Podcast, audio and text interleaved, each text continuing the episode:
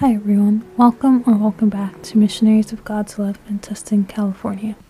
Today's topic is the happiness of a good conscience.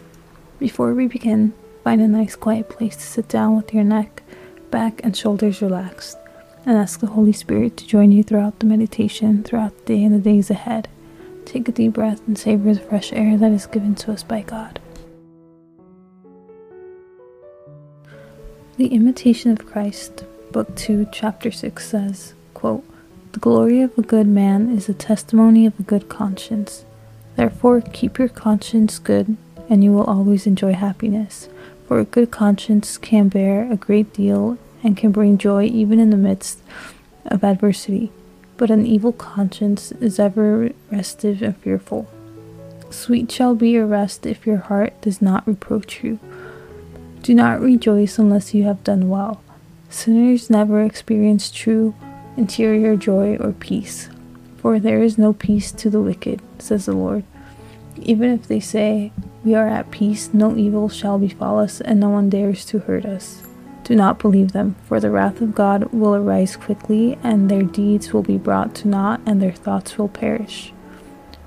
To glory in adversity is not hard for the man who loves, for this is to glory in the cross of the Lord.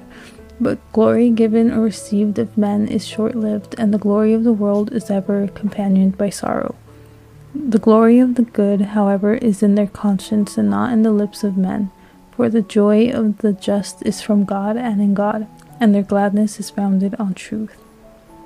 The man who longs for the truth, eternal glory, does not care for that of time, and he who seeks passing fame or does not in his heart despise it, undoubtedly cares little for the glory of heaven. Neither praise nor blame possesses great peace of heart, and if his conscience is good, he will easily be contented and at peace. Praise adds nothing to your holiness, nor does blame take anything from it. You are what you are, and you cannot be said to be better than you are in God's sight. If you consider well what you are within, you will not care what men say about you. They look to appearances, but God looks to the heart.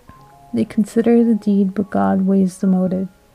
It is characteristic of a humble soul always to do good and to think little of itself.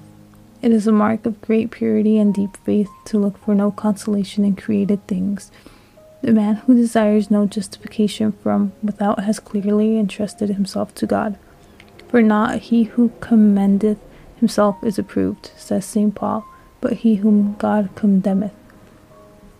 To walk with God interiorly, to be free from any external affection. This is the state of the inward man.